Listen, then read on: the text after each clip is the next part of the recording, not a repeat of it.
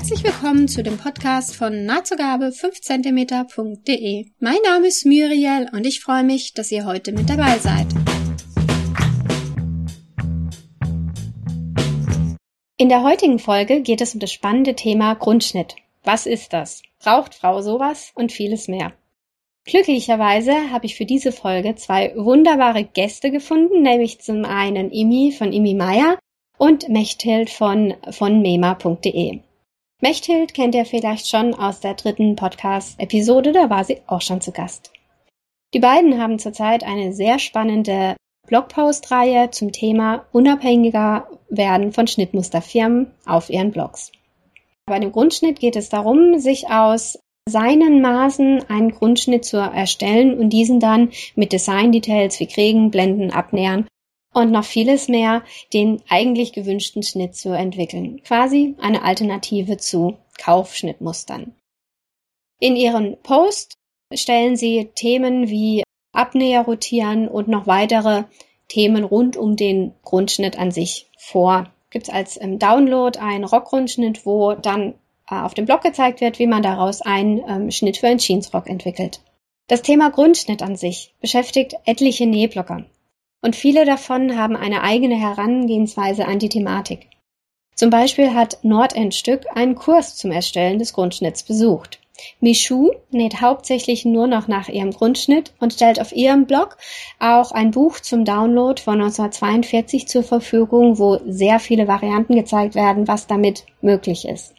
Frau Crafton hat mit Hilfe einer Schneiderin sich zuerst ein 4 zu 1 Modell ihres Grundschnitts erstellt und das dann später in normaler Größe genäht.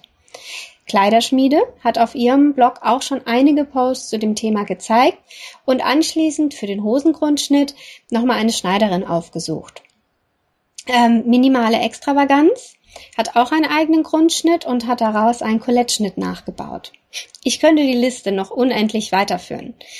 Ähm, es scheint ein Thema zu sein, das viele von uns beschäftigt und deswegen freue ich mich umso mehr, zwei so grundschnitterfahrene Gäste heute bei dem Thema mit dabei zu haben. Bevor wir in das Thema einsteigen, würde ich mich freuen, wenn ihr beiden euch mal kurz vorstellen könntet. Ich bin Mechthild. Ich blog auf dem Blog von MEMA. Und ich beschreibe in dem Blog das, was ich für mich nähe. In der Zwischenzeit äh, ist das fast meine ganze Garderobe. Und es gibt ganz, ganz wenige Rezepte, Familienrezepte, wo meine Angehörigen nachgucken können, wie was, was wir zusammen gekocht haben, gekocht wird. Aber es ist eigentlich ein Nähblock. Ja, hallo, ich bin Imi. Ich blogge unter meinem Namen Imi Meier. Und äh, wie Mechthild nähe ich meine Garderobe inzwischen komplett selber. Und das dokumentiere ich mir auf meinem Blog. Ich habe euch ja eingeladen, weil ich schon ein paar Wochen mit sehr gespannt eure Reihe verfolgt, quasi von Schnittmustern unabhängiger sich zu machen. Wie kamt ihr auf die Idee, dazu quasi eine Postreihe zu starten? Na, wir haben im Kontakt gestanden und ich muss immer sehr viel anpassen bei richtigen gekauften Schnittmustern. Und Imi hat in den letzten Jahren gezeigt, wie man Hosen Zunächst hat sie sich um Hosen gekümmert, wie man Hosen anpasst und dann wie man einen Oberteilgrundschnitt macht. Ich habe parallel auch einen Kurs besucht und so haben wir gemerkt, das ist unser gemeinsames Thema. Mich selber hat dann sehr beschäftigt, dass es vor allen Dingen von T-Shirt-Kleidern immer wieder nahezu identische Schnitte veröffentlicht wurden und auch die auch genäht wurden. Und ich habe mich gefragt, äh, ob man das nicht einfacher haben kann und ob das nicht eigentlich, wenn man einen Grundschnitt für ein T-Shirt hat, da, ob man das nicht daraus einfach entwickeln kann. Darüber haben wir beide dann gesprochen, Imi und ich. Und dann hat sich so allmählich die Initiative entwickelt. Wie siehst du das, Imi? Ja, so war das, würde ich auch sagen. Also es war eigentlich so, dass das Mechthild mich anschrieb und fragte, ob wir nicht mal was wieder gemeinsam machen wollten. Ja, und dann hat, hat sich das so ergeben mit den Schnitten. Ja, und Könnt ihr unseren Hörern vielleicht mal kurz erklären, was denn so ein, ein Grundschnitt ist? Ja, ein Grundschnitt ist ein Basisschnitt, der ähm, sozusagen den Körper abformt und ähm, genau die Maße hat, die man selber hat, mit ein bisschen Bewegungszugabe meistens. Das heißt, man hat eine, eine, sowas wie eine Blaupause, also ein, ein Schnitt, den man, eigentlich ist es oft eine Pappe, die man dann auf ein Papier legen kann, die man nachzeichnen kann und die man dann nähen kann. Und wenn man die genäht hat, dann ist dieses Kleidungsstück eins, das genau passt, ohne Kragen und ohne Design-Teile, sondern ein ganz schlichter, einfaches Oberteil. Das gleiche hat man für eine Hose und für einen Rock. Das sind die drei Hauptgrundschnitte, die man in der Regel braucht. Also ein Oberteil, das geht über die Taille bis zur Hüfte, eine Hose, und die hat dann auch noch keine Taschen oder keinen Reißverschluss, sondern eben nur so ein Basisteil und ein Rock. Die drei braucht man häufig, entwickelt man, wenn man mehr Erfahrung hat, daraus dann auch noch mindestens ein Oberteil für hm, Jersey, also für dehnbare Stoffe und oft auch noch eine Hose für dehnbare Stoffe. Mit diesen fünf Sachen ist man hervorragend ausgestattet. Und Imi, warum hast du mit dem Thema Grundschnitt angefangen? Mechthild hat es ja vorhin schon mal gesagt, warum sie angefangen hat. Warum hast du dich mit dem Thema beschäftigt? Ja, das ist eine gute Frage. Das geht schon ganz lange zurück. Ich nähe schon sehr, sehr lange und ich habe tatsächlich schon vor 30 Jahren, ich, also nach Buch, mir einen Schnitt konstruiert. Einfach so, ohne mir Gedanken zu machen. Einfach so nach Anleitung, mal nach Zahlen. Und seitdem kenne ich das schon, weil mir auch noch nie die Schnitte gleich gepasst haben, weil ich einfach andere Proportionen habe als der Durchschnittswert, nachdem die Schnitte in der Konfektion ja hergestellt werden. Ja, so ist es bei mir mit den Grundschnitten gekommen, dass ich einfach, ich möchte mir gerne schnell gut passende Sachen nähen können. Und das ist der beste Weg dafür, weil dieses, ich finde das Anpassen, Zuschneiden nach Fertigschnitt und dann anpassen finde ich ungleich schwieriger, als mit einer passenden Grundlage die Sache anzugehen. Also es gibt eigentlich zwei unterschiedliche Motive, um mit Grundschnitten zu arbeiten. Das eine ist, weil man schneller mit dem Grundschnitt ein passendes Kleidungsstück hat und dann zum Beispiel ein Kleid, das man irgendwo gesehen hat oder ein Schnittmuster, das man irgendwo gesehen hat, nachkonstruiert. Das andere Motiv ist aber auch, dass wenn man einen Grundschnitt hat, kann man ganz eigene Designs machen. Mhm. Das finde ich persönlich schwieriger, wie ein Design nacharbeiten. Auf alle Fälle kann man aber sicher sein, dass das, was man näht, schon ziemlich passt. Okay. Ich finde unser Thema, das wir haben, unabhängiger werden, genau das trifft eigentlich. Also das ist meine Motivation, unabhängiger zu werden. Und in der Lage zu sein, mir diese ganzen Schnitte, die in Zeitungen angeboten werden, die Burda-Schnitte, mir die auch wirklich nähen zu können für meine wirklich abweichende Figur. Und ohne das Wissen um die Grundschnitte wäre mir das nicht möglich. Das ist so. Also ohne das Wissen auch der, das geht ja noch weiter. Es geht ja nicht nur um Grundschnitte, sondern auch ohne um das Wissen, Schnitte manipulieren zu können. Okay. Ich habe gelesen, dass es verschiedene Systeme gibt, wie man jetzt einen Grundschnitt erstellen kann. Welche Systeme habt ihr getestet oder welche sind die, die für euch funktionieren? Es gibt ein großes Grund, eine große Firma, die, glaube ich, fast alle auch professionellen Näherinnen ausgebildet hat.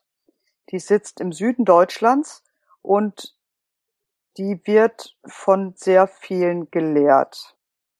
Das ist Müller und Sohn. Da gibt's auch eine Zeitschrift, die sehr teuer ist, aber auch sehr wunderbar. Das ist die Rundschau, die gibt's für Damen und für Herren. Dieses gelbe Buch, wie heißt nochmal der Autor? Ist es Hofbitzer? Ja, genau. Hofenbitzer geht auch auf diese Basis. Äh, Müller und Sohn hat aber schon auch ein Copyright auf ihre Art, Grundschnitte zu machen. Das heißt, die achten auch sehr genau darauf, dass niemand ihr Copyright verletzt. Trotzdem haben sie natürlich unendlich viele ausgebildet und es ist sowas wie, ich glaube in der Zwischenzeit, es ist sowas wie eine der wichtigsten Basen bei den deutschen Näheren. Ich kenne aber auch andere Schnitte. Michu hat gerade noch mal darauf hingewiesen, es gibt einen japanischen Grundschnitt. Auf den stützen sich auch diese ganzen japanischen Bücher, die es gibt. die ja auch hier bekannt sind, also Drape Drape zum Beispiel. Mhm. Und ich habe über einen Craftsy-Kurs auch eine amerikanische Grundschnittsystem kennengelernt. Susie Fura hat tatsächlich auch eine etwas andere Art Grundschnitte zu entwickeln. Ich habe mir einen Grundschnitt nach Susie Fura gemacht und ich habe bei Peggy Morgenstern in der Heide Grundschnitt gelernt, der sicher sehr auf diesem deutschen System basiert. Das kommt am Ende kommen ziemlich ähnliche Grundschnittteile raus. Trotzdem liegen die Abnäher anders und es ist immer ein Unterschied, welche Maße gemessen werden, wie viele Maße gemessen werden und welche berechnet werden und nach welchem System sie berechnet werden. Mhm, ja, das stimmt. Also der ganzen Sache zugrunde liegt ja sowieso erstmal das Maß nehmen. Also der Maßsatz alleine, alleine die Aufstellung des Maßsatzes ist ja schon von System zu System verschieden. Was ist ein Maßsatz? Das ist, welche Maße verwendet werden für die Erstellung des Grundschnitts. Mhm, danke. Ja, und da gibt es halt unterschiedliche Herangehensweisen. Ich kenne mich da gar nicht so gut aus, muss ich ehrlich sagen. Ich messe einmal, habe irgendwann mal einen Grundschnitt aufgestellt und bei mir, ich bastel dann eigentlich eher meine Schnittlinie noch zurecht. Also wenn ich einmal irgendwie eine, eine, Vorlage habe. Aber wer wirklich sich auskennt, der weiß, dass es schon beim Maßsatz große Unterschiede gibt. Und dass das richtige Maß nehmen auch schon die erste wichtige Voraussetzung ist für einen guten Grundschnitt. Kann man das alleine? Da braucht man Hilfe, ja. Also ich habe ich mache jetzt eigentlich nur noch alleine bis auf so ein, zwei Rückenmaße, wo ich mir dann helfen lasse. Aber da braucht man schon Hilfe. Die meisten Maße kann man alleine messen. Ja. Aber wie Emi schon sagt, das Rückenmaß zum Beispiel, also von der Schulter um den Rücken bis zur anderen äh, Achsel meine ich, von der Achsel um den Rücken rum bis zur anderen Achsel, das kann man nicht gut alleine machen. nicht gut ist nett gesagt. Vorsichtig ausgedrückt. Aber das ist ein, ein Beispiel für einen Unterschied. Es gibt Maßsätze, da wird einfach der Umfang über der Brust genommen und dann werden normale durchschnittliche Proportionen berechnet. Und es gibt Grundschnitte, da wird es einzeln gemessen. Und je mehr Maße man hat, je mehr persönliche individuelle Maße, umso besser passt der Grundschnitt auch.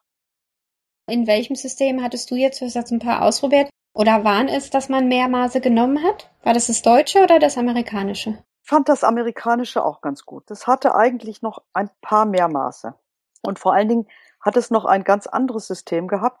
Das hat nämlich in dem deutschen System gibst du zu den Körpermaßen gleich ein paar Zentimeter dazu, an unterschiedlichen Stellen unterschiedliche Zentimeter, damit du schon ein bisschen Bewegungs Raum hast. Bei dem amerikanischen System machst du zuerst einen ganz, ganz, ganz engen Grundschnitt, also ein Teil, das ohne, völlig ohne Bewegungszugabe ist, und dann erst gibst du Bewegungszugabe dazu. Das heißt, du machst quasi zwei mhm. Muster.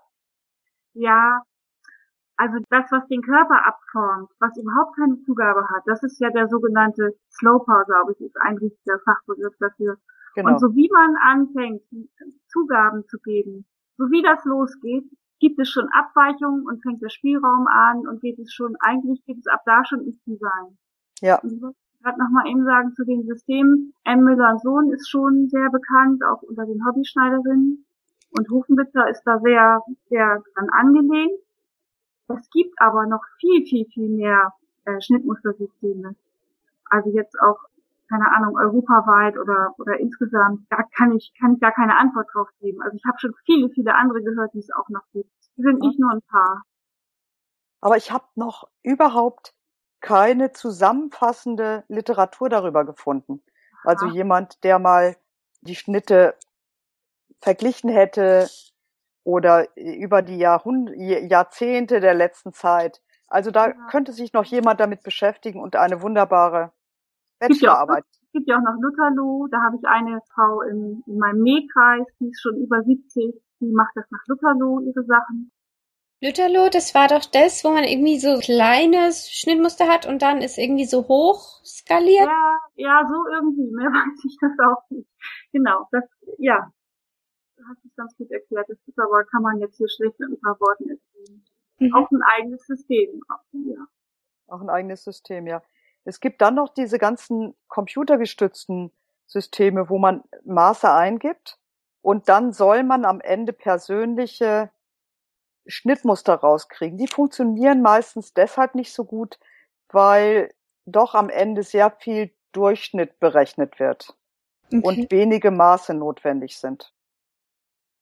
Imi, ich habe bei dir auf dem Blog gesehen, dass du mal in irgendeinem Post zum Thema auch im Pattern Maker Programs so auch eine Software empfohlen hattest oder erwähnt. Hattest du das mal ausprobiert oder woher kennst du die? Das hatte ich mal ausprobiert, ja, in der Tat. Das ist äh, Pattern Maker ist sind Schnitte, die nach einem skandinavischen Schnittsystem erstellt werden. Und ähm, das ist eine, eine Schnittmustersoftware für kleine und mittlere Betriebe, die eigentlich auch für die mittlerweile schon fortgeschrittenen, ambitionierten Hobbyschneiderinnen, ist ja wirklich wahr, dass sich in den letzten Jahren ganz viele Hobbyschneiderinnen weiterentwickelt haben. Und ja, so ein Programm ist das, das eigentlich, ich finde, total unterbewertet wird. Deshalb habe ich auch schon so oft erwähnt. Weil es bietet alle Möglichkeiten. Es bietet, man kann kostenlos Grundschnittsatz, wovon wir ja auch sprachen, Hose, Oberteil, Kleid, den kann man sich kostenlos generieren lassen in dem Programm und ausdrucken lassen. Nach den eigenen Maßen. Okay, das klingt sehr interessant. Ich hatte vor, von der Firma noch nie was gehört. Ja, es ist eine, ich will nicht Falsches sagen, eine amerikanische Firma, glaube ich, die aber auch einen europäischen Sitz hat. Du hattest zwei Sachen verlinkt. Das eine war was Europäisches, da war, glaube ich, Deutsch, Niederländisch und vielleicht war es dritte Englisch, ich weiß es jetzt nicht. Und dann halt die amerikanische Seite, ja. Schnittssystem ist, wie gesagt, skandinavisch und die, die Designerin, die diese Schnitte da entwickelt hat, die ist seinerzeit gestorben ich weiß nicht mehr, wie lange ist das schon her, zehn Jahre vielleicht. Und da haben wir diese Geschichte gestartet mit diesem, mit diesem Grundschnittsatz. Heutzutage zum Beispiel, wenn ich vom Border Style, von der amerikanischen Border Style Seite immer diese Newsletter kriege, ganz, ganz schlimm in letzter Zeit, die ploppen andauernd in meinem Postfach. Immer Enroll Now, keine Ahnung, eigene Slowpower-Kollektion machen. Und das ist genau dieses Ding, was damals eben schon von der, von diesem Patternmaker angeboten wurde. Also so viel zum Thema Schnittsystem, da gibt es noch viel, viel mehr, als wir denken. Müller und Sohn ist deshalb so bekannt, weil die eben die ganzen Weiterbildungen für die Näherinnen, ja. die Meisterinnen Müller anbieten. und Sohn hat damals meine Schneidermeisterin schon. Genau. Das ist ja auch schon ja. uralt. Ja. ja, schon die Rundschauen, die lagen damals schon, keine Ahnung, vor 35 Jahren schon bei uns in der Anprobe. Mhm. Mechthild, wolltest du da noch was sagen? Ja, ich bin noch auf der Spur, dass ähm, andere Kontinente auch ihre eigenen Schnittmustersysteme haben.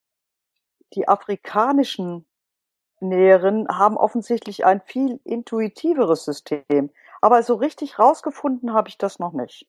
Du spielst jetzt auf die, wobei The Great British Sewing die dabei war, die Cenello. Cenello zum Beispiel hat jetzt gerade aktuell ein Buch veröffentlicht, in dem sie zeigt, wie sie mit wenigen Körpermaßen und dann quasi mit so einer Technik am Körper das nochmal anpassen, ähm, wunderbare Kleider macht. Ist es dann eine Mischung aus Schnitt selber zeichnen und drapieren? Im Moment habe ich den Eindruck, dass das so ist. Das ist ja die ganze große andere Art, zu Schnitten und auch zu Grundschnitten zu kommen, nämlich das Drapieren. Da misst du überhaupt nicht deine Körpermaße, mhm. sondern du legst ein Stück Nessel an den Körper und knippst sozusagen das überflüssige, die überflüssigen Stücke Stoff nach einem bestimmten System ab und dann hast du auch einen Grundschnitt. Draping heißt das, auch sehr interessant. Vielleicht, wenn ich mal wieder in die Heide fahre, versuche ich das zu lernen. Das war den Kurs, wo du bei Peggy Morgenstern gemacht hast. Darauf spielst du jetzt an, oder? Ja, genau. Also ich habe da richtige ordentliche, wie Hemi immer sagt, Malen nach Zahlen. Also messen und dann auf dem Papier mit Lineal konstruieren. Ihr bietet neuerdings auch Draping-Kurse an. Es gibt aber noch viel mehr Leute, die das anbieten. Es gibt auch Anleitungsbücher. Und das ist ein ganz grundsätzlich anderes System. Okay, weil ich hätte jetzt gedacht, dass es eher so eine Art noch eine Ergänzung ist, dass man da vielleicht mit dem Drapieren dann auch mal Design-Details, wo man vielleicht schlechter konstruieren kann oder so, dass man die dann mit dem Drapieren noch hinkriegt, aber du sagst, es sind zwei. Also entweder macht man so oder man macht so. Nein. Nee, man kann, das, man kann es super mischen. Ja, genau. Also drapieren, drapieren ist abstecken. Das ist abstecken am Körper. Und Draping oder auch, da gibt es ja auch wieder verschiedene Systeme. Das heißt einfach, dass man mit einem, einem Stück Stoff, Stoff anfängt und das ganze Modell absteckt nach System. Wenn man aber nach einem Schnitt ein Modell zugeschnitten hat, dann muss man das auch immer noch anpassen. Und dann fängt man auch an, im Grunde zu drapieren, vielleicht noch einen Abnäher wo reinzustecken, der da vorher nicht war.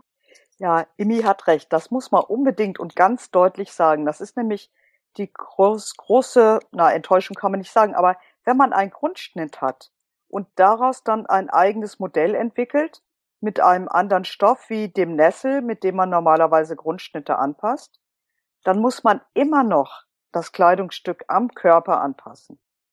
Weil jedes Design fällt anders, jeder Stoff verhält sich anders. Es ist nicht so, dass man es dann blind nähen kann und es passt sofort. Mhm. Aber die Richtung stimmt schon mal.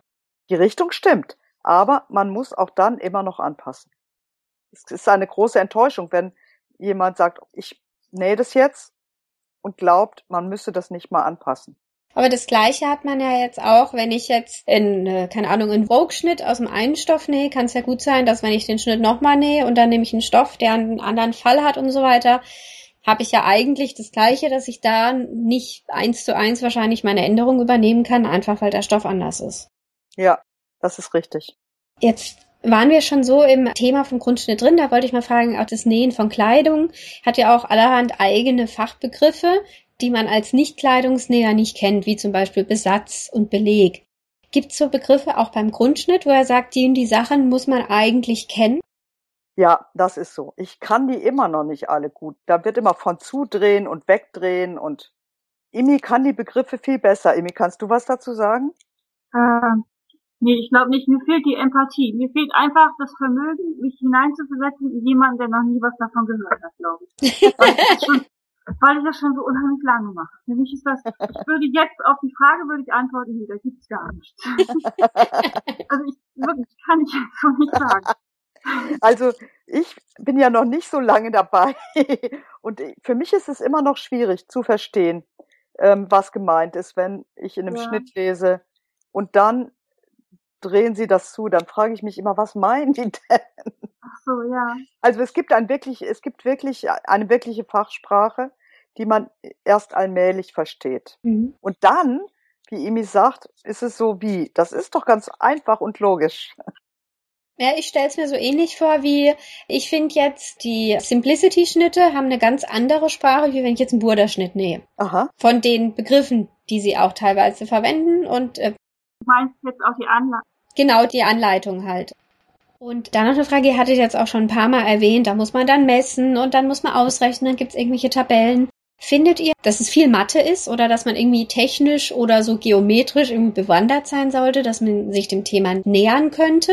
Oder sagt ihr, okay, wenn man sich dafür interessiert, soll man einfach mal machen? Also man muss nicht, das ist keine höhere Mathematik. Das, was man da an Mathematik hat oder an Geometrie hat, das sind eigentlich ganz einfache Sachen, wie man Winkel anlegen oder ähm, einen Winkel von rechts nach links übertragen. Also es ist nicht besonders schwierig. Man muss noch nicht mal einen Dreisatz können. Okay. Man kann da einfach mit anfangen. Man muss, also ich musste ein bisschen wieder reinkommen, äh, weil ich ungeübt war im Umgang mit Geodreiecken und mit Kurvenlinealen. Aber das ging dann ganz schnell. Man könnte einfach mal anfangen. Ja. Wie siehst du das, Emi? Ja, ich sehe das genauso. Also ich bin immer etwas verwundert über diesen großen Respekt, den viele davor haben, vor diesem Schnitte erstellen. Es ist, ist, man nimmt sich vielleicht einen Nachmittag mal Zeit, nimmt sich den Hofenwitzer und dann, na gut, wir sprachen ja eingangs schon drüber, dass der Maßsatz auch wichtig ist, dass man den erstmal haben muss, dass seine Maße schön aufgeschrieben haben muss und dass die stimmen müssen. Aber dann nimmt man sich einen Nachmittag, nimmt sich den Hofenwitzer, zeichnet senkrechte Linie und zeichnet nach Anleitung das einfach mal nach. Und dann ist man schon im Thema drin, würde ich Also ich selbst habe mir da nie irgendwie, ja, wie gesagt, vor 30 Jahren habe ich mir mal einen Grundschnitt nach Buch erstellt, habe mir da aber überhaupt keine Gedanken vorher drüber gemacht. Einfach nur so gezeichnet, wie die das da gesagt haben. Also ich bin auch nicht diejenige, die sich dann lange die, über die Zusammenhänge Gedanken macht und, und wie das jetzt, warum da jetzt, keine Ahnung, der Winkel gelegt werden muss und so viel Grad haben muss oder so. Also ich, ich nutze das, dass ich die Anleitung habe, ich nutze das aus und zeichne mir meinen Grundschnitt. Das ist auch genau wichtig. Man muss es einfach machen, wie malen nach Zahlen. Wenn man sich zwischendurch überlegt, was soll das denn jetzt und warum ist das so, dann geht man Irrwege. Also ich meine, ich bin dann Irrwege gegangen. man muss es einfach genauso machen, wie es da steht und dann gucken. Okay, das ist beruhigend zu erfahren, mich mit dem Thema noch nicht groß beschäftigt, weil ich eben auch diese Hürde hatte, dass ich da irgendwie mathematisch oder so weiter bewandert sein muss, um das Thema mal anzugehen. Das ist gut zu wissen. Ich finde, der größte Tipp ist, am einfachsten einen Rockgrundschnitt zu machen. Das ist einfach, da braucht man nicht so viele Maße. Diese Maße kann man alle selber messen an sich. Da braucht man auch noch keine zweite Person. Ich finde, das ist ein guter Anfang.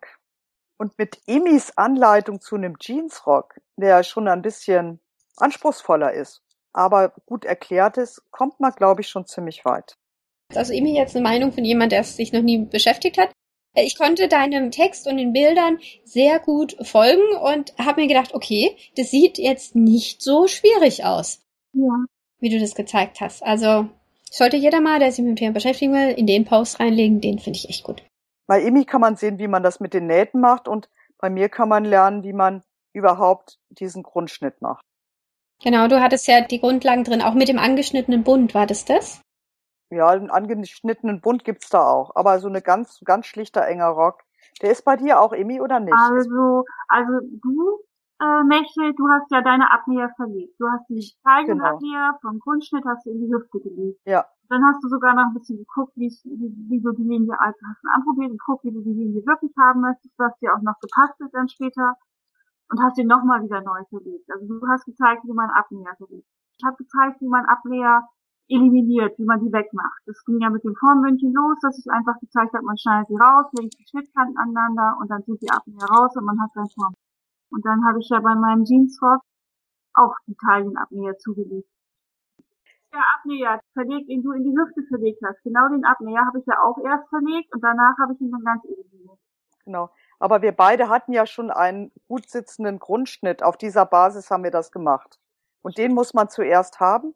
Und das ist mal meine Empfehlung, dass man den für sich zuerst entwickelt. Das ist eine gute Empfehlung. Und das ist am einfachsten. Also bevor man Hosen oder sowas macht oder T-Shirts mit elastischem Material, diese engen Röcke sind ein gutes Übungsfeld. Die, die Frage ist jetzt, viele tragen ja auch keine Bleistiftröcke, sondern eher weitere Röcke. Macht es dann auch Sinn, dass man erstmal mit dem Bleistiftrock anfängt? Oder in Anführungsstrichen kann man den engen Rock überspringen und geht gleich zu was weiterem? Ich würde den nicht überspringen. Der enge Rock ist die Basis, weil der den Körper abzeichnet. Und man muss den höchstens einmal zur Probe nähen und dann kann man ziemlich schnell auf dieser Basis einen A-Rock oder einen Faltenrock oder irgend sowas machen. Der enge Rock ist aber die Grundlage. Aus meiner Sicht. Wie siehst du das, Imi? Äh, ja, ich sehe das auch so. Ich bin ja diejenige, die sich noch nie einen Tellerrock genäht hat, auch keinen halben Teller und die sich noch nie einen Glockenrock genäht hat. Tatsächlich. Ich habe wirklich schon alles gemacht, aber ich habe mir noch nie weite Röcke genäht, weil ich die an mir nicht leiden mag. Aber ich sehe das genauso, dass man erst den engen Rock braucht und dann wird er aufgeschnitten und aufgedreht und dann kommt man wunderbar zum Weiten. Bei euren Posts zum Thema Rock ist mir auch aufgefallen, Mal war es mit ähm, Beleg der Innenlag und mal war es mit dem Bund. Habt ihr da für euch, sag ich mal, Lieblingsvarianten oder gibt's da technisch eines, das dem anderen überlegen ist? Das habe ich mir neulich auch überlegt. Ich mache manchmal Hosen mit Bund und manchmal Hosen mit innen liegendem Beleg. Ich finde beides gleich gut. Und es kommt darauf an, welche Art Rock das ist. Es, ich habe solche und solche. Ich habe keine Vorliebe. Aber das mag bei anderen anders sein. Ich bin ein sehr, ich habe sehr wenig Taille und da ist das nicht so ein Problem. Also zwischen meiner Hüfte und meiner Taille besteht nicht so ein Riesenunterschied. Deswegen komme ich auch mit einem normalen Bund ganz gut klar. Mit normalem Bund meinst du jetzt einen geraden Bund oder was meinst du damit? Ja, ein ganz gerader Bund. Ja, genau. Ja, das sehe ich auch so. Also ich habe eher im Verhältnis mehr Taille und ich habe eine Taillensenkung. Das heißt also, dass eine Taillenlinie vorne absinkt und ich komme mit einem geraden Bund überhaupt gar nicht klar. Ich äh, mache mir bei Hosen, ich nehme ja seltener Röcke, bei Hosen immer nur Formbunde und auch bei den Röcken, weil das einfach sonst immer rutscht.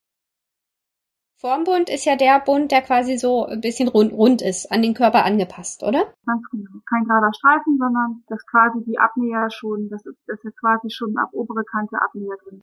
Imi, wo du jetzt gerade von der Taille gesprochen hast, Swing Galaxy hat äh, mal einen Post drüber geschrieben über die Balance-Lehre, hat sie es genannt.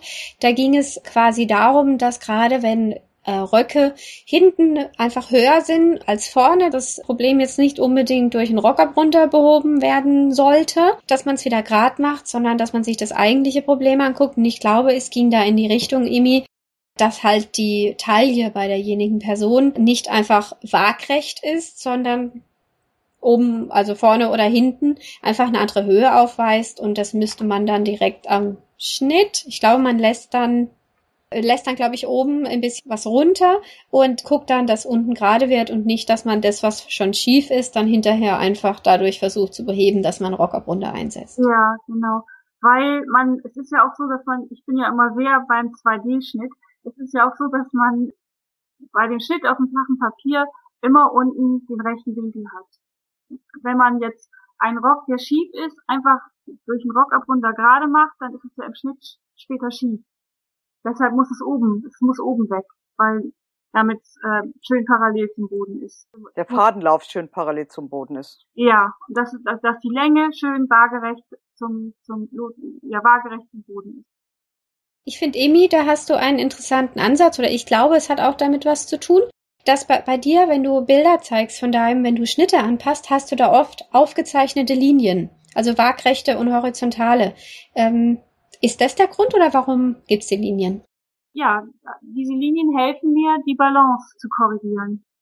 Und dabei nutze ich jetzt, weil das ja heutzutage jetzt möglich ist, nutze ich eben die, Bildbearbeitung. es geht nur mit Fotos. Da habe ich immer keine Lust. Ich habe immer keine Lust, zu Fotos von meinen, von meinen Sachen zu machen, aber das muss. Und wenn ich Fotos habe und dann kann ich auf den Fotos sehen, ob die Linien gerade sind oder nicht und kann danach korrigieren. Und ist es wichtig, äh, auf welcher Höhe sich die Linien befinden oder wo die laufen? Oder geht es einfach nur generell darum, dass die Linien da sind? Es geht generell darum, dass sie gerade sind, sowohl die senkrechten als auch die waagerechten. Und Mechthild, wie machst du das, dass das gerade wird an deinen äh, Probeschnitten? Ich mache auch solche Linien. Bei Hosen habe ich das gemacht. Ich habe das nur nicht so oft gezeigt. Bei Röcken mache ich das so, dass ich mir ich habe so ein Gummi, ein breites Gummiband, das ich in die Taille nehme und dann ziehe ich den Rock an und ziehe ihn, ohne dass er schon ein Bündchen hat, unter das Gummi und stelle mich vor den Spiegel und zuppel so lange, bis unten der Rock fadengerade ist. Dann ist er oben nicht fadengerade, weil ich habe auch keine Taille, die parallel zum Fußboden läuft. Mhm. Ähm, und auf die Weise bekomme ich diese Balance gut hin. Also das heißt, die obere Taillenlinie ist bei euch beiden vorher nicht in dem Sinne fest, sondern die wird dann einfach dadurch festgestellt, dass man den Rock einmal anzieht. Genau. Ja, das ist, ist auch sehr einfach. Und eben mit dem Gummi, damit man das so lange hin und her ziehen kann, bis es gerade ist. Manchmal nehme ich sogar einen Faden und binde eine Schere ran und halte es nochmal an meine Seitennaht. Und dann kann ich sehen, ob die Seitennaht lotgerecht ist. Das ist ein weiterer Hinweis auf die Balance. Das ist eigentlich ein ganz guter Tipp. Okay, sehr gut zu wissen. Wo wir jetzt auch gerade bei Rücken sind und Balance, ich habe bei Imi, bei dir auf dem Blog, habe ich einen Kommentar gelesen von Michu. Da ging es nämlich darum, du hattest, das war, glaube ich, ein blauer Probestoff, wo du ein Kleid gezeigt hast. Das war eine Uraltprobe, ja. Total spack und eng. Aber ich fand den Kommentar dazu nämlich gut. Ja. Da ging es nämlich um, wie der Rock fällt. Und Michu hatte da geschrieben, dass es da vielleicht nicht schlecht wäre, den Fadenlauf zu verlegen, um halt eben den Fall vom Rock zu variieren. Kannst du da ein bisschen mehr was dazu sagen, warum das Sinn machen könnte oder was für einen Effekt es haben könnte? Ja, da kann ich jetzt nicht so viel zu sagen, weil ich es leider hinterher dann nicht mehr wieder dabei gegangen bin. Also ich bin bei dem Stand äh, geblieben, dass ich schon festgestellt habe, wenn ich den, wenn ich das angucke, wie gesagt, ich habe ja sonst nie Weite für Böcke, dass das eben nicht gut fällt und dass mir das in der Seite so, dass ich die Weite irgendwie so in der Seite habe. Und da habe ich tatsächlich den, den Tipp von Michu gekriegt, wie ich das ändern kann. Und da muss ich mich dann nochmal, das muss ich dann nochmal korrigieren. Ja, sie hatte nämlich vorgeschlagen, dass der Fadenlauf von, ich glaube, bei dir war er in der vorderen Mitte, dass man ihn zur Seite oder, Moment, das muss ich kurz nachlesen, dim, dim, dim, ähm, den Fadenlauf in die, in die Mitte des Schnittteils legt. Dass es dann wohl anders fallen würde. Mechthild, hast du da schon irgendwelche Erfahrungen gemacht? Ich habe auch für mich noch keine oder nicht so viele weite Röcke genäht und das nicht beobachtet, aber ich habe darüber gelesen. Und das ist ein interessantes Konzept, das man manchmal in alten Schnittmusterbüchern findet, dass man damit auch spielen kann, je nachdem, wie man den Fadenlauf zum Beispiel in einem Vier-Bahnen-Rock anlegt fällt der anders glockig. Michou hat sich in der Tat in ihrem Blog das schon, ich meine, sie hat sogar ein ganz langes Post darüber geschrieben und das auch ausprobiert. Es ist ja auch bei Oberteilen so, dass wenn man zum Beispiel ein ganz schlichtes Oberteil quer zum Fadenlauf schneidet, fällt es ganz anders, wie wenn man den Fadenlauf parallel zum Boden konzipiert. Mechthild, weil du es jetzt gerade erwähnt hast von früher, dass Sachen anders geschnitten waren. In einem Post hattest du erwähnt, dass es früher eine viel größere Vielfalt an Abnähern in der Bekleidung gab. Ja. Weißt du, warum das so war? Oder warum es jetzt nicht mehr so ist? Ja, es gibt eine interessante Theorie, aber das habe ich auch nur gelesen und auch nur, ich bin da ja auch Laie. Eine der Theorien ist, dass heute die Kleidung nicht mehr so aufwendig hergestellt wird und auf schnelle Produktion Wert gelegt wird und dass demzufolge komplizierte Abnäher, die ja den, den Prozess des Herstellens verkomplizieren und verlängern, nicht mehr so gern gesehen sind und auch nicht mehr modisch sind, demzufolge.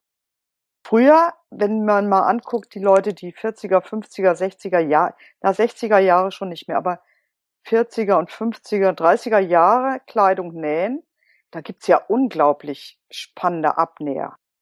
Das ist mir aufgefallen, wo ich das Buch des Michu zum Download anbietet, das ist ja von 1942. Ja. Das können auch die Leute, die jetzt nicht gleich vom Grundschnitt anfangen wollen, einfach mal durchblättern und da sieht man eine unglaubliche Vielfalt, was eigentlich möglich ist. Ja. Es gibt übrigens noch sehr viel mehr Autorinnen, die solche ähnlichen Bücher geschrieben haben. Das ist wirklich ganz spannend. Und da kann man wirklich, also man kann, du kannst das auch sehen an den Frauen, die eben 50er, 40er Jahre Kleidung nähen. Die ist viel komplizierter geschnitten. Und ich glaube, dass es am Ende ein ökonomisches Thema ist. Mag sein. Kann aber auch einfach sein, dass früher die figurnah designt wurde. Heute hat man dann schon viel mehr Designweite in den Modellen. Ja. Und für figurnah braucht es natürlich auch mehr Abnäher. Und da wurde ja. dann wahrscheinlich auch mehr variiert. Ja, also früher, wo ich noch nicht selber genäht habe, da kannte ich halt in meiner Größe, da gab's eigentlich, die Abnäher waren halt immer senkrecht, ähm, äh, unter der Brust gab's dann, oder es gab Prinzessnähte und das war's dann eigentlich in der Regel schon. Also, oder es war halt so weit, dass man keine gebraucht hat, habe ich so im ja, Nachhinein. Ja. Diese Vielfalt, wo mir halt in diesem Buch aufgefallen ist, war ja. mir überhaupt nicht bewusst. Ja, ich fand es wie Zauberei dass man Abnäher verlegen kann und dass das dann anders aussieht. Ich finde, das ist ein unglaublich spannendes Konzept. Aber es gibt ja am Ende dann noch sehr viel mehr Arten, den Körper dreidimensional abzuformen, mit Raffungen und mit ja, Drapierungen. Und ich finde früher, die Frauen hatten da viel interessanter geschnittene Sachen. Es war nicht so sportlich. Aber ich mhm. finde viel interessanter. Ich hatte mich im Vorfeld, weil das Grundschnitt kein Thema ist, mit dem ich mich auskenne, habe ich auch mal Isabel angeschrieben vom Blog Isala B, die jetzt zum Beispiel auch wie du diese Susie Farrer Kurse gemacht hat auf Craftsy. Mhm. Habe sie einfach mal so gefragt, auch zum Thema Abnäher. Und sie hatte mir da geschrieben, dass sie seitdem halt auch weiß, dass für bestimmte Brustgrößen es besser ist, wenn die Abnäher von unten kommen. Dann bei kleinerer Oberweite, dass es gut sein kann, wenn der Abnäher eben von oben kommt oder waagrecht ist. Habt ihr da für euch schon was festgestellt? Was sind so eine, gerade wenn wir von Oberteilabnähern reden, was so eure bevorzugten Abnäher sind? Nee, das kann ich so nicht sagen. Ich experimentiere da noch mit den unterschiedlichen Abnähern und finde es spannend, verschiedene Abnäher auszuprobieren. Was ich aber schon merke, ist, dass mehr Abnäher besser sind. Ja, bei mir, also ich habe gemerkt, dass für meine Figur, da geht ja jetzt auch nicht mehr so viel, weil ich älter werde und ich finde, meine Figur ist jetzt auch, ja, da muss ich schon auch, auch gucken, dass es vorteilhaft aussieht und ich finde ganz besonders schön diesen französischen Ab dieser Brustabnäher, der aus der Seite kommt. Ist es der, wo so nach oben geschwungen ist? Ja, genau. Den finde ich so für meinen Figurtyp sehr schön. Für mich ist Grundschnitt bisher was, wo man ja sehr viel mit geraden Linien macht. Ist das was, wo du sagst, okay, da kann man sich relativ am Anfang ranwagen oder sagst du am Anfang machen wir die normalen dreieckigen Abnäher? Nein, ich würde immer sagen, wag dich da dran. Aber guck mal, ich habe ja in meinem Rock gezeigt, wie man aus einem geraden Abnäher auch einen runden macht. Genau. Der Rock ist ja, ich habe ja zuerst den Abnäher gerade parallel zum Boden gelegt, das hat mir nicht gefallen. Hm. Und dann habe ich einen runden Abnäher gemacht. Das geht ganz genauso. Das war das mit der roten Paspel an dem Rock? Genau, ja, die, genau, die Paspel war jetzt schon eine Komplikation, aber die rote Paspel sitzt auch rund. Und genauso mhm. kann man Emis bevorzugten Abnäher auch machen. Mhm. Was für mich auch ganz neu war, war, dass Prinzessnähte eigentlich auch Abnäher sind, weil für mich waren Prinzessnähte immer was komplett anderes und da gab's halt keine Abnäher. ja, das erklären, warum die Prinzessnähte doch irgendwie Abnäher sind. Ja, Prinzessnähte sind Abnäher. Ja, da steckt halt Weite drin. Das ist ja. quasi äh, abgenähte Naht, also ein durchgehender Abnäher, wenn du. Also vielleicht so, wenn du dir einen Grundschnitt vorstellst, dann gibt es in der Regel einen Abnäher, der von der Taille zur Brust geht. Mhm. Und es gibt auch häufig, vor allen Dingen bei stärkeren Figuren, einen Abnäher, der von der Schulter Richtung Brust geht. Und wenn du diese Linie verbindest, dann hast du nichts weiter wie eine Prinzessnaht. Okay, das klingt jetzt nicht so nach Zauberei. Ist es auch nicht. Es gibt auch Abnäher im Grundschnitt, die von der Sei, von der Arm, vom Armloch Richtung Brust gehen. Und du kannst die ja alle rotieren lassen, das zeigen wir auch noch. Und es gibt ja zwei unterschiedliche Arten von Prinzessnähten. Solche, die oben zur Schulter gehen und solche, die ins Armloch gehen. Ne, diese beiden Sorten gibt es und das sind eigentlich nur Abnäher, die dann mit dem Teilchenabnäher verbunden sind. Es ist ja spannend. Und der sogenannte Fehlbetrag, den Emi in ihrem Rock gezeigt hat, der verschwindet dann in dieser Naht. Das heißt, das, was man normalerweise wegklappen würde oder wegnähen, gibt's einfach vorher gar nicht. Bei der Prinzessnaht. Das ist nicht im Schnitt. Ja, die Prinzessnaht ist eigentlich sowas wie zwei Abnäher. Einer, der von der Taille zur Brust geht und der von der Schulter oder vom Armloch zur Brust geht, die verbunden sind. Der Ableger liegt, Abnäher liegt halt in der Naht. Das ist gut gesagt. Ich glaube, wenn man das einmal aus dem Grundschnitt gemacht hat, das muss man gar nicht nach eigenen Maßen machen. Es reicht, wenn man irgend so einen Effen normalen, was weiß ich, Größe 38 Grundschnitt auch meinetwegen nur 1 zu 4 macht und das einmal gemacht hat, dann, dann gehen einem die Laternen auf. Wir könnten es zeigen, wenn du Lust hast. Ja, zeig das. Wollen wir daraus mal einen Blogpost machen? Fände ich ganz toll. Kein Problem. Wir können es mal zeigen. Es ist wirklich keine Zauberei. Ja, meine Idee ist ja, das werde ich auch weitermachen, auch sicher noch, wenn unsere Aktion zu Ende ist, dass ich schon auch im kleineren Maßstab konstruieren möchte. Ich habe ja meine Grundschnitte schon digitalisiert und dabei fallen, dabei ist es dann keine große Sache mehr, Schnittbilder in kleinerem Maßstab, meine Schnitte auch als PDF fertig zu machen. Und so wie ich es jetzt bei diesem Rock in meinem letzten Post gemacht habe, werde ich das dann wieder bereitstellen, dass man mal eben kurz das ausdrucken kann und mal eben zwischendurch nachvollziehen kann. Das sind ja nur DIN A4 Seiten. Da kann man mal eine Schere nehmen und einmal schneiden und dann einen nehmen und das bisschen hin und her drehen, so wie ich das vormache.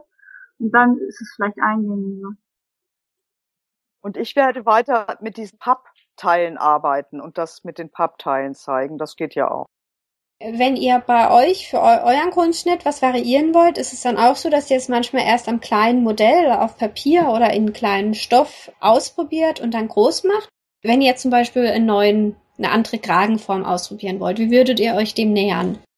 Also ich mache das immer gleich in der normalen Größe. Die Pappteile benutze ich nur, um was zu zeigen, weil mhm. es mir nicht gelingt, ähm, meine Schritte so zu fotografieren, dass es verständlich ist. Ich habe das ja jetzt einmal so versucht und das muss sagen, es war schwerer als ich dachte. Aber ich denke, dass ich mit der Zeit viele Dinge dann auch schon eingespielt haben werden, dass es dann besser geht. Also oder wenn ich mir einen Kragen machen möchte, dann mache ich das in ganz normalen, echten Maßstab und nehme meinen Schnitt und pause, kopiere da was ab und probiere das aus. Aber der nächste Schritt ist eben, dass ich das tatsächlich, dass ich in, in kleinerem Maßstab konstruiere, weil ich dann langfristig denke, dass es dann doch einfach schneller geht, dass es auch Papier spart, zum Beispiel, weil dieses ewige Kopieren und, und neu machen und aufschneiden und nochmal wieder kopieren, das braucht ja auch so unheimlich viel Papier. Ich denke, dass es langfristig schon auch gut ist, wenn ich das in kleinen Maßstab Ich glaube, bei der Methode, die Frau Köfteln von der Schneiderin, wo sie hingegangen ist, genäht hat, die hatten auch sehr viel in 4 zu 1 gemacht. Genau, das hatte ich eben auch im Kopf, wollte ich gerade noch sagen. Genau, Frau Köfteln hat das auch gemacht. Hm? Ich habe das auch so gelernt. Also äh, bei Peggy Morgenstern haben wir zuerst in 1 zu 4 konstruiert. Das macht auch Sinn, weil man ein 1 zu 4 Teil besser im Blick hat. Das kann man mit einem Blick sehen ähm, und man versteht es ein bisschen besser. Stimmt, ist doch irgendwie besser zu handeln. Ja. Es gibt richtig Lineale dafür. Sind das dann kleinere Lineale oder? Ja, das ist einfach eine andere Gradierung. Das heißt, du hast ein Lineal, da ist ein Zentimeter eben nicht ein Zentimeter, sondern nur ein Viertel von einem Zentimeter. Und du kannst aber dein Master ablesen und es ist eben nur ein Viertel. Okay, das ist ja praktisch. Ja. Solche Lineale habe ich mir aus dem Internet rausgezogen in verschiedenen Maßstäben und die könnte ich eigentlich auch mal auf meinem Blog bereitstellen zum Download einfach als kleine Papierstreifen. Die kann man sich dann ausdrucken, auf Pappe kleben und dann hat man die. Ja. Also im Handel diese Architektenlineale, die, die mit den verschiedenen Maßstäben, sind ja auch richtig teuer. Ja. Ich finde ja, wie eingangs erwähnt, schon diese äh, Postreihe, wo er jetzt macht, finde ich sehr, sehr interessant. Und ich glaube, das sind auch Posts, wo die Leute auch noch Monate später, nachdem sie fertig sind oder einfach immer wieder darauf zurückkommen, weil ich glaube, das ist so ein Thema, wo halt in vielen so irgendwie so, so ein bisschen rumschwelt, nenne ich es mal, wo man denkt, oh, könnte ich doch mal irgendwann mal machen wo man vielleicht nicht sofort jetzt mitmacht, weil es vielleicht gerade zeitlich nicht geht, aber irgendwann drauf zurückkommt. Deswegen finde ich das sehr, sehr toll, dass ihr euch da diese unglaubliche Mühe macht, den kleinen Modellen und dass ihr das wirklich Schritt für Schritt zeigt. Das ist sehr toll von euch. Aber ja. wir machen das auch für uns. Ich mache es zumindest auch für mich, weil dadurch, dass ich es nochmal so zeige, dass andere es verstehen, verstehe ich es auch nochmal besser. Ja, das stimmt. Ich mache das auch für mich und sowieso. Und ja, also es, hängt für mich überhaupt nicht davon ab, ob das, ob ich da jetzt irgendwie viel, ob das viele nachbasteln oder ich zähle auch keine Klicks oder sowas. Das finde ich wirklich, da bin ich ganz frei von. Ich mache das, weil ich das selber möchte. Ich bin ja jetzt auch schon seit 2009 dabei mit Online-Nähen sozusagen und ich kann beobachten, wie sich die Bloggerinnen, die auch schon länger dabei sind, wie die sich weiterentwickelt haben. Muriel, du bist ja auch ein Beispiel ja. oder Mechthild, ja, wie ja. alle weiterentwickelt haben und auch wie der Markt reagiert. Also Burderstyle zum Beispiel, die amerikanische Burderstyle-Seite, da bin ich ja schon von Anfang an. Aber was ich vorhin schon sagte, immer diese Newsletter, da ist ja jetzt auch schon ein ganz großes Angebot, Schnitte selber machen, eigene Schnittkollektion erstellen.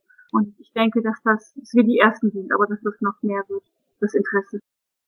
Also ich war jetzt auch bei der Recherche für jetzt die Podcast-Folge, wie ich am Anfang erwähnt habe, war ich, ich bin wirklich wie in so ein Kaninchenloch reingefallen, weil mir aufgefallen ist, wie viele sich mit dem Thema beschäftigen und halt wie riesengroß das Thema ist und was für Möglichkeiten man dadurch hat. Also da kann ich schon verstehen, dass wenn man dann einmal damit angefangen hat, man sagt, okay, jetzt probiere ich noch das aus und jetzt probiere ich das und ja, es ist vielleicht, hat vielleicht auch was mit dem Alter zu tun, weil es schon so ist, je älter man wird, desto schwieriger wird es auch, sich den Schnitte anzupassen. In der Lage zu sein, sich die, mit, mit Grundschnitten, mit Hilfe von Grundschnitten, sich seine Schnitte an den Körper anzupassen, sich passende Sachen zu nähen. Das, ja, das ist auch gerade für ältere Frauen, glaube ich, wichtig. Wo es halt keine Standard 38er Figur ist vielleicht. Sowieso, aber so mit dem Alter ist es halt so, einerseits wird man besser in seinen Fertigkeiten und man lernt immer dazu. Und andererseits, ja, es wird aber schwieriger mit der Figur. Weil ich habe bei mir gemerkt, leider muss ich das feststellen, dass mein Rücken so rund geworden ist. Früher hatte ich nur Probleme mit den Längenproportionen, dass ich so einen, so einen kurzen Oberkörper, so eine hohe Taille habe. Und sonst ging das eigentlich alles. Und habe ich meinen Rücken noch verbreitern müssen, hatte meine Standardänderungen. Das ging so ganz gut. Aber jetzt ist eben dieser runde Rücken dazu gekommen und der hat das alles total schwierig gemacht mit dem Armloch und diese ganze Anpasserei. Unsere Körper werden im Alter eben immer individueller.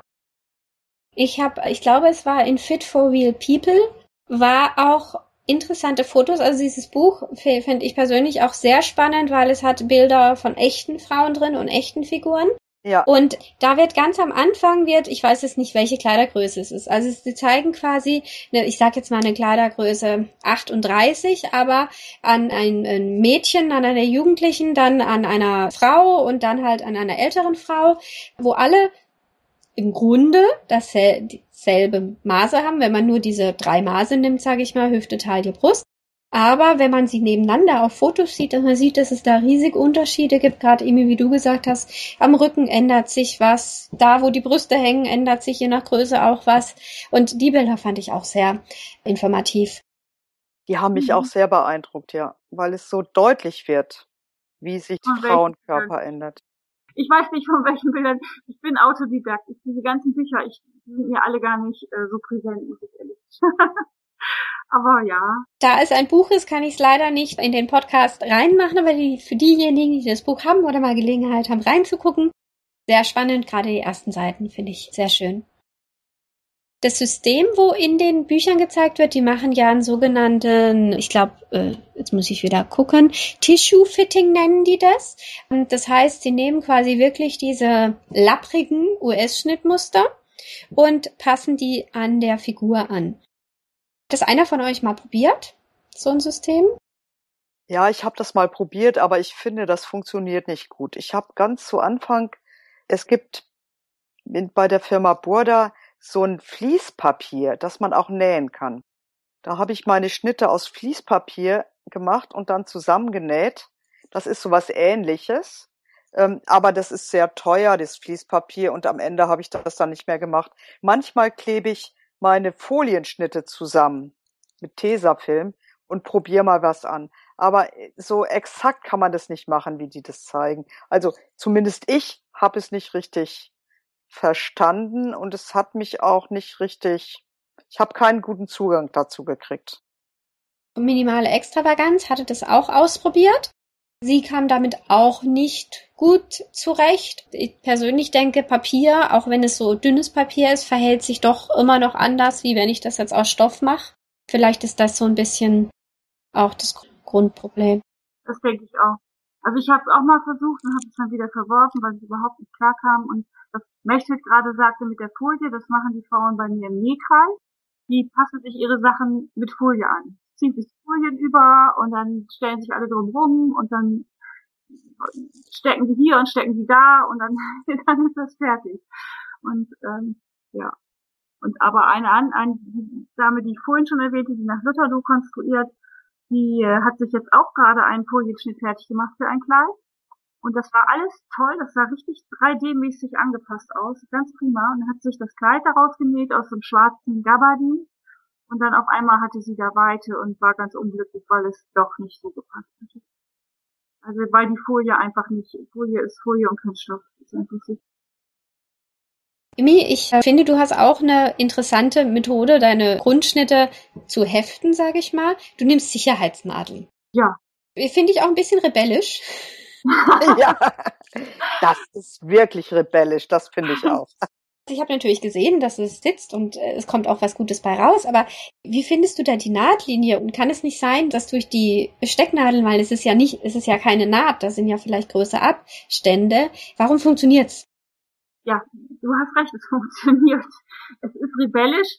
Ich glaube ehrlich gesagt, dass das keiner macht, weil es einfach teuer ist. Es ist krass teuer. Für eine Hose braucht man 60 Sicherheitsnadeln. Ich nehme jetzt schon diese, vom Quilten, glaube ich, gibt es diese gebogenen günstiger. Die nehme ich jetzt nur noch. Und weil ich ja meine Proben auch aufbewahre und auch keine Lust habe, das dann alles wieder rauszumachen, habe ich dann, ich habe ja einige mein, in meinem Probenschrank auch einige Grundschnittproben schon hängen, die mit Sicherheitsnadeln zusammengesteckt sind. Und die sind immer aus bei mir. Ich muss dann manchmal schweren Herzens wieder eine aufmachen, weil ich keine Sicherheitsnadeln mehr habe. Und die sind halt echt teuer. Aber es stimmt, ich, ich finde das ohne Einschränkungen, wie gesagt, es ist rebellisch, ich finde es ohne Einschränkungen sonst ganz klasse. Da sind ich habe ja nur wirklich die, die Schnitte, auch die Hosen, das schon ganz viel gemacht und Fotos gemacht und das ist wie zusammengesteckt. Die Passformfehler sind auf den Fotos zu sehen, genau wie wenn es genäht wäre. Das ist einfach so viel, so viel spart ein bisschen Zeit. Und gerade wo du es erwähnt hast, dass du einen Schrank hast mit deinen Grundschnitten, den hattest du ja auch im Blog gezeigt und das fand ich sehr faszinierend. Äh, was da alles drin hängt. Da ist eine Hose, dann gibt's Oberteile. Was versteckt sich in deinem? Ganz viele Hosen. Ja, ja, da sind meine Grundschnitte drin, die ich halt so gemacht habe. Ich habe einen Fledermaus-Grundschnitt gemacht, dann habe ich die normalen Grundschnitte gemacht und die Hosen. Jetzt habe ich ja tatsächlich im Zuge unserer Aktion auch mal einen Rock gemacht, wobei ich ja eigentlich sonst gar keine Rocke trage. Den Grundschnittrock habe ich mir halt auch gemacht, den habe ich gar nicht fotografiert in meinem letzten Post, aber der ist jetzt auch in den Schrank gehängt. Ich finde das sehr praktisch, weil ich, wenn ich später mal wieder ein Modell nähen will, dann kann ich die rausnehmen, meine Figur verändert sich ab und zu und dann kann ich die rausnehmen und gucken, ob, ob die so noch passen, ob die zu eng geworden sind. Ich fand es sehr interessant, dass bei dir die Teile noch, sag ich mal, komplett sind, weil ähm, ich mache zwar keinen Grundschnitt, aber ich mache eigentlich in der Regel immer ein Probeteil von meinen Sachen die ich aber anschließend dann immer zerlegen muss, um an die Änderungen zu kommen. Deswegen mhm. sind es dann bei dir quasi die endgültigen Versionen, weil äh, ihr das vorhin auch erwähnt habt, dass man meistens am Grundschnitt dann noch was anpassen muss. Wie wird daraus dann der Schnitt? Das sind bei mir die endgültigen Versionen. Also das ist schon so. Ich habe halt ähm, verwende halt viel Zeit und ich habe 100 Meter oder noch mehr 100 Meter weißen Grundschnittstoff auf der Rolle und dann mache ich das mit diesem äh, meine Markierungen mache ich mit diesen auswaschbaren Filzstiften und die Zwischenproben, wie gesagt, was, was ich jetzt so habe im Schrank, das sind die Endprodukte und die Zwischenproben, die es auch gibt, stecke ich in die Waschmaschine und dann hole ich die weiß wieder raus und kann die auch nochmal wieder verwenden. Wie praktisch. Ja, das, also ich habe schon viel Zeit aufgewendet für diese Grundschnitte, einfach weil mir das Spaß macht. Ich habe ganz ehrlich keine große Lust zu lieben verspann mich dabei, weiß auch nicht. Ich habe immer so Lust zu experimentieren. Und wenn ich nähe, dann ist es meistens schon so, dass es dringend nötig ist, weil ich nichts mehr zum Anziehen Mechthild, wie ist es bei dir? Also nähst du oder heftest du deine Grundschnitte? Ich nähe meine Grundschnitte auf Nessel, aber ich werf die weg. Äh, manchmal habe ich das bedauert, weil ich gedacht habe, ach, ich hätte den doch gerne mal angezogen. Nochmal angezogen und geguckt, wenn mir ein Schnitt sehr wichtig ist, dann dokumentiere ich sorgfältig die Veränderungen, Erweiterungen, Abnäher und sowas auf dem Papierschnitt. Und wenn ich den dann wieder raushole, dann kann ich das nochmal nachvollziehen. Aber die Nesselproben werfe ich weg, mit Ausnahme der richtigen Grundschnitte, die fertig sind. Also der Oberteilgrundschnitt. Na, nur der Oberteilgrundschnitt, den habe ich aufgehoben. Den Rockgrundschnitt habe ich nicht aufgehoben. Da male ich den Schnitt auf eine feste Pappe. Eine richtig harte Pappe. Und die hängt in meinem Nähzimmer. Und das ist immer die aktuellste Form. Also wenn da sich was ändert, weil meine Taille weiter wird oder mein Bauch dicker wird, dann verändere ich auch die Pappe des Rockes, so dass ich ganz einfach die Pappe auf ein Stück Packpapier lege und auf die Weise den Schnitt entwickle. Ach ja.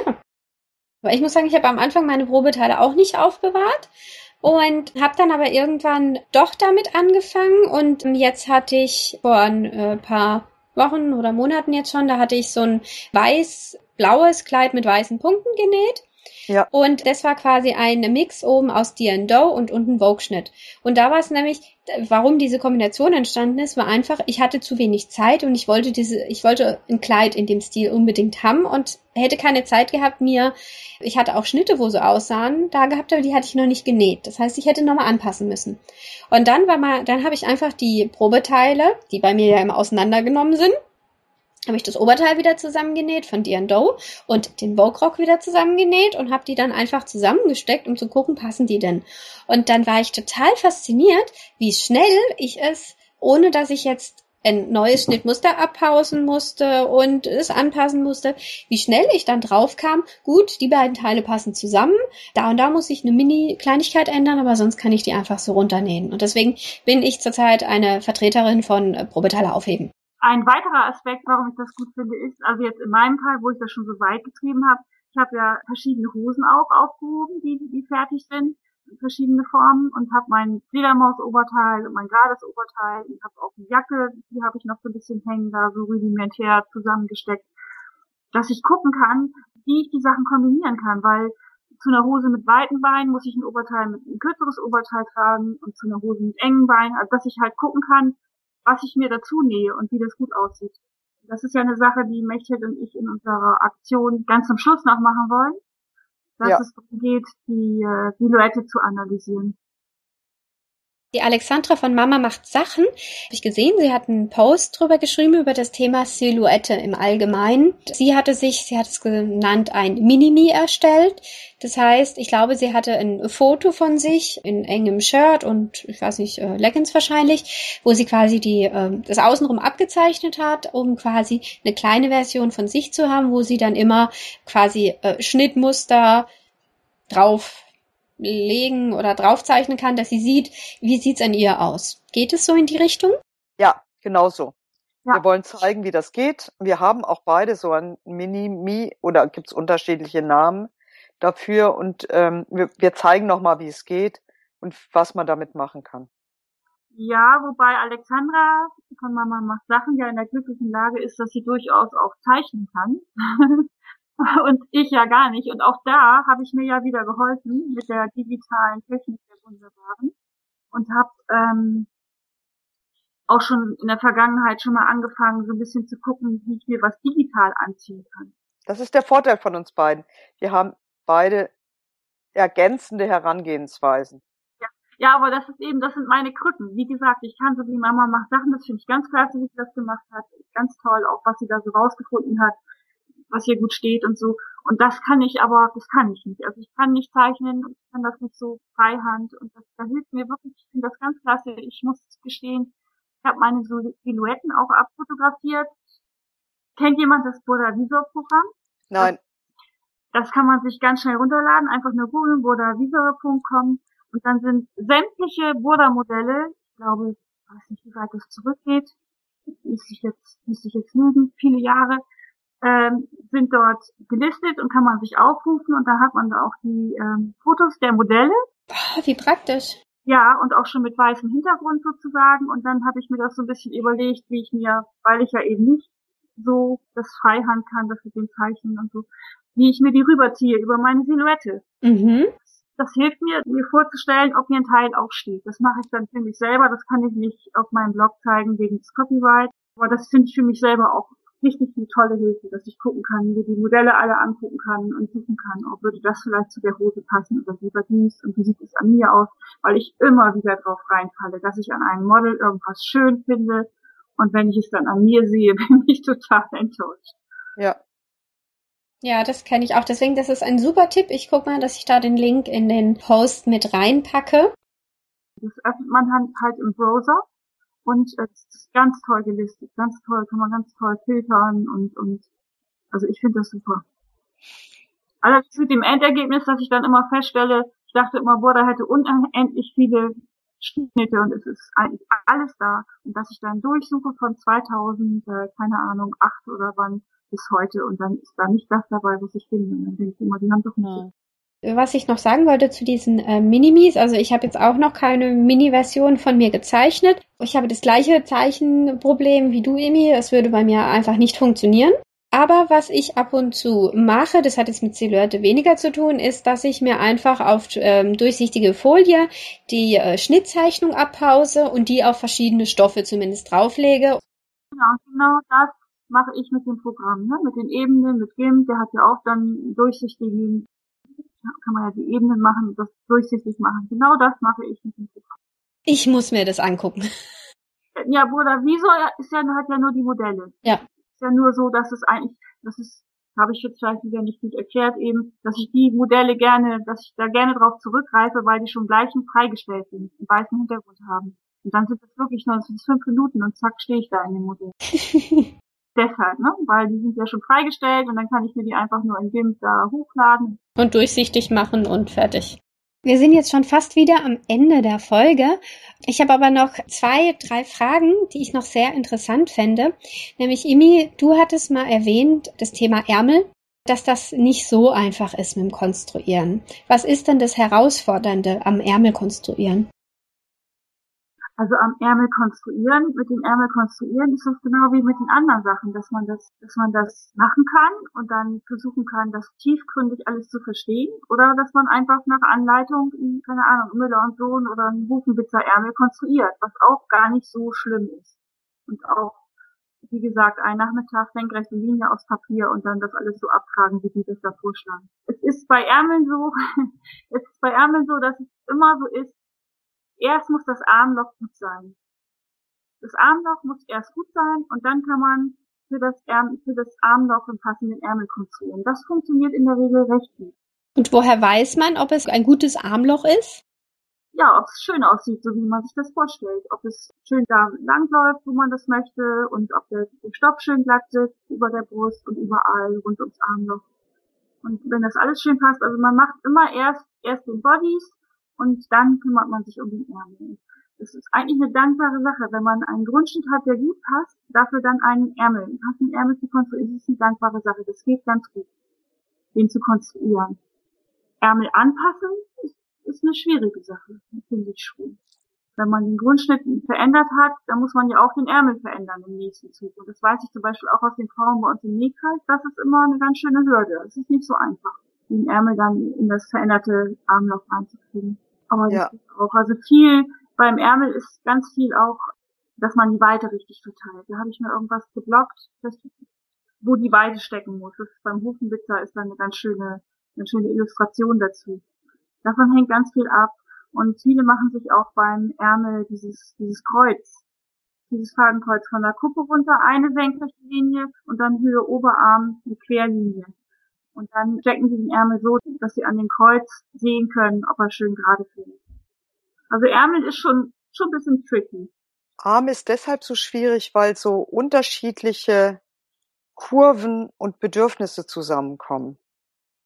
Also, du hast ja gesagt, Imi, dass der Körper, dass das Armloch zuerst kommt und richtig mhm. sitzen muss.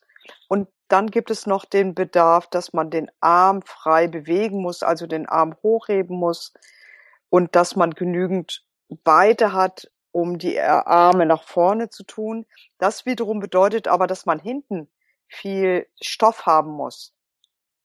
Und der sitzt dann manchmal in Falten. Das heißt, man muss häufig Kompromisse finden zwischen Bequemlichkeit und Faltenfreiheit.